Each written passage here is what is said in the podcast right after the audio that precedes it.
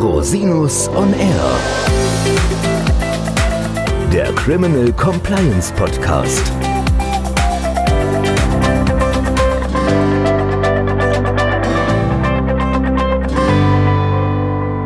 Herzlich willkommen zum Criminal Compliance Podcast. Schön, dass Sie wieder eingeschaltet haben. Unser heutiges Thema ist handlungsfähig in der Krise. Coaching-Strategien für Manager unter Compliance-Verdacht. In einer Compliance-Situation stellen sich nicht nur juristische und wirtschaftliche Fragen, sondern es können auch psychisch existenziell bedrohliche Situationen für die betroffenen Personen und deren Umfeld auftreten. Ich als Strafverteidiger sehe natürlich die Mandanten häufig als erstes in einer solchen Situation und ich stelle ganz viele ähnliche Verhaltensmuster fest, die sich bei Mandanten zeigen. Zum einen sind natürlich diejenigen da, die völlig entspannt mit so einer Situation umgehen, sehr resilient. Mit denen kann man von Anfang an super arbeiten. Es gibt aber auch viele Mandanten, die haben ein Verhaltensmuster, das man eher als Verleugnung oder Flucht bezeichnen könnte. Das heißt, man gerät in eine Schockstarre und man kann erstmal gar nicht konstruktiv am Fall arbeiten. Andere wollen nach vorne gehen, drauf losschlagen, sind quasi überproaktiv, so eine Art Kampf- oder Fight-Modus. Und die Dritten, sie haben überhaupt gar keine Handlungsmöglichkeiten mehr. Die sitzen da und warten und wissen weder vor noch zurück. Also richtiger Freeze im Prinzip. Natürlich ist es wichtig, wenn man in einem solchen Verfahren sich bewegt oder beschuldigt an einem Verfahren ist, dass man sehr ruhig bleibt und strategisch denkt. Und man muss natürlich auch sehen, dass man die Managementaufgabe, die man ja hat, auch nicht vernachlässigen darf. Ja, das heißt, man hat einen Zielkonflikt zwischen der Verteidigung im Strafverfahren zum einen und zum anderen natürlich der Handlungsfähigkeit als Manager in Führungspositionen. Man erzielt damit aber natürlich schon die besten Ergebnisse im Strafverfahren, wenn man ruhig bleibt, strategisch geordnet vorgeht und auch sein tägliches Leben in einen geordneten Bahn weiterführen kann. Ich habe mir da ein gewisses Rüstzeug angeordnet. Ich habe ein paar Ausbildungen gemacht, die sozusagen auch diesen Teil abdecken. Aber natürlich bin ich Rechtsanwalt und Strafverteidiger und kein Sparringspartner für Mandanten im Bereich der Unterstützung in psychisch existenziell bedrohlichen Situationen. Und wenn es wirklich dazu kommt, dass man die Handlungsfähigkeit wiederherstellen muss, muss man sich an Expertinnen und Experten wenden, die sozusagen darauf spezialisiert sind. Und ich habe heute das Glück, eine der führenden Expertinnen in diesem Bereich hier als Gesprächspartnerin eingeladen zu haben. Sie ist Expertin im Bereich Compliance Coaching, Dorette Zergschneider. Herzlich willkommen. Du bist Top Executive Coach und Sparringspartnerin für Unternehmer und Führungskräfte. Vielleicht magst du dich mal kurz selbst vorstellen. Du hast ja so viele Sachen gemacht. Vielleicht gibst du uns einen kleinen Auszug. Ja, erstmal ganz herzlichen Dank, lieber Christian, für die Einladung zu dem Criminal Compliance Podcast. Ich sag's in a nutshell, was ich gemacht habe. Über 20 Jahre eine Finanz-TV-Sendung moderiert und verantwortet. Ich habe sieben Sachbücher geschrieben. Ich habe einen Lehrauftrag an der Hochschule für Wirtschaftswissenschaften in Mainz und bin seit über 20 Jahren Executive Sparringspartner, Trusted Advisor und Taskforce für Unternehmen, für Vorstände, Anwälte, kurzum für Menschen, die Höchstleistung bringen. Und wie kommst du auf das Thema Compliance? Tja, ich beschäftige mich seit vielen Jahren mit diesen Themen. Natürlich zum einen, weil es einfach Situationen mit Klienten gab, die mich auf diese Spur gebracht haben, dass es in diesem Bereich durchaus einen großen Bedarf gibt. Und dann hat mich eine Kollegin von dir angesprochen, die Dr. Katrin Niviara, mit der habe ich zusammen ein Buch geschrieben im Fatzbuch Verlag, Balance Act Compliance. Und da dreht es sich im Wesentlichen, zumindest was meinen Part betrifft, um dieses Thema Compliance Coaching. Warum haben wir das gemacht? In den meisten Unternehmen stehen ja die Compliance-Richtlinien nur auf dem Papier, sind reine Regularien. Und nach meinem Verständnis fehlt da oftmals einfach der menschliche Faktor. Deshalb haben wir das Buch geschrieben, um hier einfach mal ein Stück weit aufzuklären. Denn allein die Beachtung von Normen und Standards verbunden mit der ja häufig auch trügerischen Sicherheit, die man über Zertifizierung zum Beispiel bekommt, die reichen nicht aus sondern was es braucht, ist im Grunde, dass Compliance top-down vorgelebt wird, auf Basis von Werten und des Verhaltens der Führungsmannschaft. Und darum geht es im Compliance-Coaching. Mhm. Ist ja der Klassiker, ne? Tone from the top ist das wichtigste Element zur Wirksamkeit eines Compliance-Management-Systems. Richtig. So, ich hatte vorhin ja schon mal erzählt, was ich so für Reaktionen feststellen kann bei meinen Mandantinnen und Mandanten, die unter Compliance-Verdacht geraten sind. Wie beschreibst du diese Phänomene? Wie siehst du das? Naja, du hast schon angesprochen, es gibt diese drei Grundphänomene Freeze, Fight, Flight. Wenn wir uns ertappt fühlen, schaltet das Gehirn vom Denk in den Angstmodus. Das ist rein neurowissenschaftlich betrachtet, übernimmt dann das limbische System das Ruder und das wiederum hat nur Freeze, Fight oder Flight zur Auswahl. Also es gibt da gar keine andere Option erstmal. Viele Menschen gehen dann erstmal in diesen Fluchtmodus. Dann heißt die Reaktion zum Beispiel einfach leugnen. Das kennen wir ja noch aus der Kindheit. Ne? Wir haben dann erstmal gesagt, ah, das war ich nicht, ne? bis es dann doch unweigerlich herauskam, weil wir entweder verpetzt wurden oder aber auch von Vater oder Mutter überführt oder entlarvt wurden. Das ist ja im Erwachsenenleben heute nicht anders dass wir im Grunde genommen, oder das beobachten wir in ganz vielen aktuellen Fällen, dass erstmal geleugnet wird und dann werden die Protagonisten Stück für Stück überführt und irgendwann gestehen sie vielleicht und kommen aus dieser Situation, aus dieser Schockstarre dann auch ein Stück weit heraus. Aber das ist nicht das Einzige. Es fehlt auch manchen Menschen im, im Moment der Tat, in Anführungsstriche, schlichtweg ein Unrechtbewusstsein. Die Menschen sind dann zutiefst davon überzeugt, dass sie gar nichts Falsches machen. Oder sie haben sich zum Beispiel über Jahre daran gewöhnt, dass hinderliche Regeln und Gesetze einfach umgangen werden, in dem Wissen, damit ja nicht allein zu stehen. Es gibt und ja auch viele Unschuldige, muss man sagen. Genau. Und es gibt viele Personen verfolgt, die sich überhaupt nicht strafbar gemacht haben. Exakt. Das kommt ja auch noch dazu. Aber in dem Moment, wo ich mich strafbar mache, passiert das häufig auch, weil ich so dieses Gefühl habe, Mann, jetzt gehöre ich nur zum Inner Circle, wenn ich da mitmache. Und so, die anderen machen es ja auch. Und dann steht sozusagen dieses Thema Lob und Anerkennung von dem nächsten Vorgesetzten, der mich dazu verführt, bei solchen Taten mitzumachen, steht dann über diesem Gefühl oder der Angst, tatsächlich entdeckt zu werden. Ja, man begeht ja keine Straftaten, wenn man davon ausgeht, dass man entdeckt wird. Wenn man weiß, dass man entdeckt wird, wird man nichts tun. Richtig. Ja, das ist ja auch das Phänomen bei Whistleblowing zum Beispiel wenn ich die Angst haben muss, dass ich über eine Whistleblower-Hotline entdeckt werde, dann sinkt auch die Kriminalitätswahrscheinlichkeit im Unternehmen. Das ist einfach phänomenologisch nachgewiesen. Mhm. Mhm. Ja, spannend.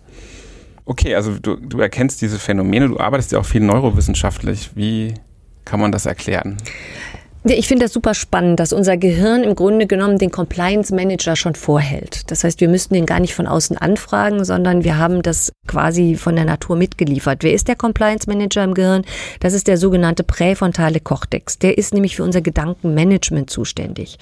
Demgegenüber steht aber das natürliche Angstsystem, das zum Beispiel Alarm schlägt, wenn wir etwas Verbotenes tun. Das ist unser einfach angeborenes Angstverhalten, das schon die Neandertaler hatten. Und in Zeiten größter Bedrohung schaltet unser Gehirn dann vom Denk in den Angstmodus. Der eine erstarrt, wie wir schon gesagt haben, während andere fliehen oder kämpfen.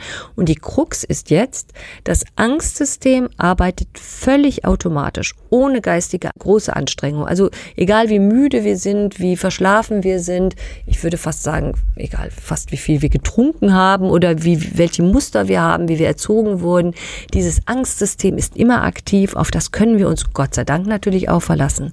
Auf der anderen Seite steht der präfrontale Kortex, der für die Selbstkontrolle zuständig ist und der braucht jede Menge geistige Ressourcen und Energie. Was heißt das konkret? Welche Tools zum Beispiel kann ich sinnvoll nutzen, um in diese geistige Energie zu kommen? Also wie komme ich wieder in die Handlungsfähigkeit? Also es kommt ganz individuell auf die Situation an. Geht es zum Beispiel darum, Handlungsfähigkeit einfach im Vorfeld zu bekommen, also sozusagen präventiv zu handeln und sie zu stärken, dann sind alle Tools erfolgreich, die den präfrontalen Kortex stärken, wie zum Beispiel das sogenannte Kraftspeichermodell. Das reicht dann von ganz simplen oder für manch einen auch komplexen Maßnahmen wie in einem geregelten Schlaf. Also so, dass ich einfach sehe, dass ich nicht in, in Übermüdungsphasen komme. Ich meine, ich rede ja mit einem Anwalt. Ihr habt ja so heiße Phasen, ja, ja in der Tat. wo der Schlaf wahrscheinlich eher klein geschrieben wird. Aber da eben auch selbst das Thema Selbstfürsorge ein Stück weit zu lernen und zu spielen und nicht einfach zu sagen, ach, das wird schon irgendwie. Also gerade ein Topmanager, der extrem unter Druck steht, wenig Schlaf hat, vielleicht dann abends auch so ein bisschen den Entspannungsdrink nimmt. Das alles schwächt den präfrontalen Kortex und befeuert quasi das Angstsystem. Und warum ist das so wichtig? Man würde sich ja jetzt fragen, na ja gut, ist ja gut, wenn mein Angstsystem Alarm schlägt und dann bin ich ja eher vielleicht gewillt, eine Tat nicht compliant zu machen oder compliant zu machen als nicht compliant, weil das Angstsystem Alarm schlägt. Es ist insofern trügerisch, als dass der präfrontale Kortex die Entscheidung trifft, bin ich compliant oder nicht? Und wir wissen aus ganz vielen Studien, dass je müder das Gehirn ist, es gibt einen Fachausdruck dazu, das nennt sich Mental Depletion. Das heißt, im mhm. Zustand von Mental Depletion, also wo ich diese mentale Erschöpfung habe, fälle ich viel, viel eher eine Entscheidung, die nicht compliant ist, als die compliant ist. Da gibt es ganz viele Beispiele mhm. aus das der Geschichte. Gilt wahrscheinlich auch für andere Lebensbereiche. Absolut. Ähnlich, ne? Absolut, ja. absolut, ja. Kannst du vielleicht mal einen konkreten Fall aus deiner Praxis schildern, wo du diese Tools angewandt hast? Ja, nehmen wir den Fall, du hast mich ja vorher gefragt und deshalb habe ich einen schönen Fall vorbereitet. Das ist ein CEO aus der Pharmabranche, der schilderte mir folgende Situation, da standen plötzlich sechs bewaffnete Polizisten von der Zollfahndung vor seiner Tür. Das ist ein absolutes Horrorszenario. Absolutes Horrorszenario. Wirklich, Klar. absolut. Und der Typ ist, der kommt ursprünglich sogar aus dem Controlling. Das heißt, der war so, ne, irgendwie so, so ein Abhaker und hat irgendwie so gedacht, das fällt auch keinem auf, weil er sich abgesichert hatte an allen Ecken und Enden. Und er war zu 100 Prozent im Freeze-Modus. Der war nicht mehr handlungsfähig. Und das ist natürlich das, das Schlimmste, was in so einer Situation passieren kann, dass ich nicht mehr handlungsfähig mhm. bin und dass ich all die anstehenden To-Dos, auch die Zusammenarbeit mit der Staatsanwaltschaft, in diesen Situationen auch nicht souverän auftrete. Denn auch das ist ja ein entscheidendes Momentum, dass ich dann auch meine Souveränität ein Stück weit spielen kann. Dann kommt hinzu, dass ja nicht nur das, das Business-Umfeld davon betroffen ist. Es ist die Scham den eigenen Kindern gegenüber, der Familie. Was denken die Freunde? Was denken die Nachbarn? Das sind diese endlosen Gedankenschleifen. Was haben wir gemacht? Um ihn da schnellstmöglich rauszubekommen. Ganz pragmatisch. Es geht immer um das Thema Selbstwahrnehmung. Also, wahrzunehmen, welche Alternativen habe ich, Handlungsalternativen habe ich. Und da sind wir hingegangen. Er hat erstmal rote Karten auf den Tisch gelegt und auf die roten Karten hat er alle die Handlungsfelder geschrieben, in denen er aktuell wie gelähmt ist. Hat es einfach mal aufgeschrieben. Dann hat man da irgendwie zehn Karten liegen. Das war also dieser Freeze-Modus. Und dann haben wir da drüber gelbe Karten gelegt mögliche Lösungen, Handlungsideen, die ihm einfallen, die wir gemeinsam entwickelt haben in diesem Coaching logischerweise. Und so hat er sich Schritt für Schritt die unbewussten Denkprozesse, die er alle in sich hatte, bewusst gemacht. Und dann, für solche Fälle, habe ich einen Schredder da stehen. Dann hat er die roten Karten aktiv genommen, in den Schredder getan. Mhm. Und dann lagen da nur noch die gelben Karten, also nur noch die Handlungsoptionen. Und es war wie so ein befreiendes Gefühl. Das hört sich jetzt relativ banal an, hat aber eine extrem große und sehr effektive Wirkung in dem Moment. Also da standen so To-Dos drauf wie Verankerung von Compliance Audit im Unternehmen, Compliance Check E-Mails vor Versand, weil das ist aufgeflogen oder es, viele Belastungen kamen dann auch, weil viele dämliche E-Mails da. Das ist der äh, Klassiker. Der Klassiker, ja. ne? So Meetings mit Anwälten und Notaren, um einfach auch bestimmte Situationen zu regeln. Und dieses Gefühl, dieser Mensch ist so aufgeblüht, weil er raus aus der Opferrolle gegangen ist, rein ins Handeln. Und das hat ihn extrem positiv nach vorne gebracht. Du hast gerade die Familie erwähnt. Wie gestaltet sich aus deiner Sicht der optimale Umgang mit den Familienmitgliedern oder anderen Betroffenen? Offen ansprechen, geheim halten, um sie nicht zu belasten? Was ist so dein Rat? Also für mich gibt es da im Grunde genommen nur eine ganz klare Vorgabe. Die Ansprechbarkeit ist wirklich ein ganz wesentlicher Faktor. Verschweigen und unter den Teppich kehren, das erhöht ja noch die Scham. Das erhöht auch den eigenen Druck, weil irgendwann kommt es ja doch raus. Und Transparenz, die schafft dagegen großes Vertrauen, die schafft aber auch diese Verbundenheit, die ich dann brauche. Und deshalb plädiere ich immer dafür, für einen ganz offenen Umgang innerhalb der Familie und ja im engsten Freundeskreis. Je nachdem, es kommt ja auch immer auf Innerhalb die Situation. Des juristisch Sinnvollen auch. Ne? Absolut. Das muss man auch, sagen. auch das ist ja. ganz wichtig. Und es kommt natürlich auch immer darauf an, stand das ganz groß in der Zeitung in meinem Bild oder ist das was, was sowieso keiner rausbekommt, was eben nur die Familie ja. betrifft. Also auch da muss ich sehr sensibel dann entscheiden. Auf jeden Fall. So, es hört sich wahnsinnig spannend an.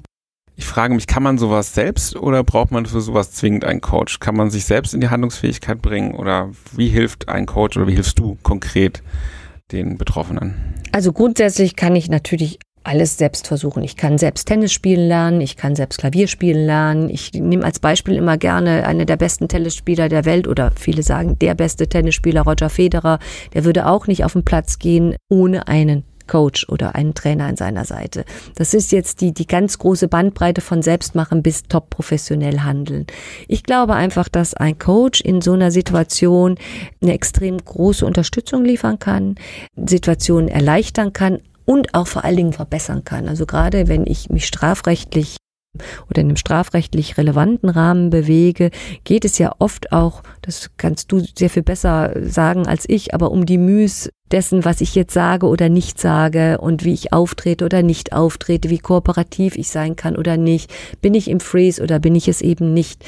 Und das sind so viele relevante Faktoren, die da eine Rolle spielen, dass hier ein Coach doch einen immensen Einfluss positiven Einfluss haben kann, ganz einfach, weil er mir Handlungsoptionen oder mich in die Handlungsoptionen bringt, die mit mir erarbeiten kann und dadurch einfach ein viel größeres positives Spektrum schafft. Hm. Ja, äh, das kann ich absolut nachvollziehen. Du hast völlig recht. Die Handlungsoption zu schaffen, ist wirklich das Wichtigste. Also das ist definitiv das, was man als Coach, glaube ich, als Mehrwert liefern kann oder leisten kann. Ja, zusammengefasst lässt sich sagen, Handlungsoptionen finden in einer kritischen Situation ist nicht immer einfach, weil das Gehirn einem manchmal eine Stolperfalle stellt. Ja, wie du es richtig erklärt hast. Unser Angstmodus ist nun mal seit seitdem wir quasi aus dem Urozean gekrochen sind, immer gleich geblieben. Ja? Also wie schaffen wir es quasi in die Handlungsfähigkeit zu kommen? Wir müssen unseren Compliance Manager im Gehirn starten. Und die Hilfe, die man dazu braucht, wenn man sie benötigt, die kannst du den Betroffenen geben und das ist auch ganz wichtig für den Ausgang von einem Strafverfahren. Denn je besser man seinen Compliance Manager im Gehirn aktiviert hat, desto besser geht so ein Verfahren aus. Noch besser ist es natürlich, wenn man den Compliance Manager schon vorher aktiviert hat, dass es gar nicht zum Verfahren genau. kommt.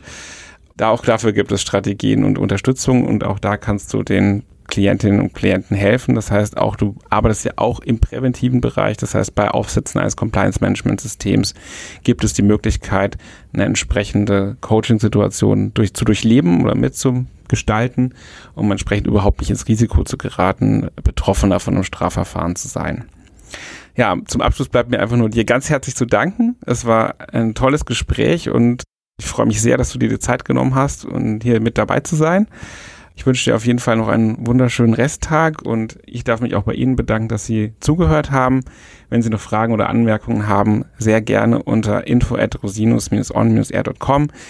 Die Kontaktdaten von Dorrit Seckschneider verlinken wir natürlich in den Show Notes, auch den, das Link zum Buch. Und ich darf mich bei dir ganz herzlich bedanken, dass ich hier sein konnte oder dass du das Gespräch mit mir geführt hast. Hat mir auch eine Menge Spaß gemacht und vielen Dank für die Einladung. Ich danke dir nochmal.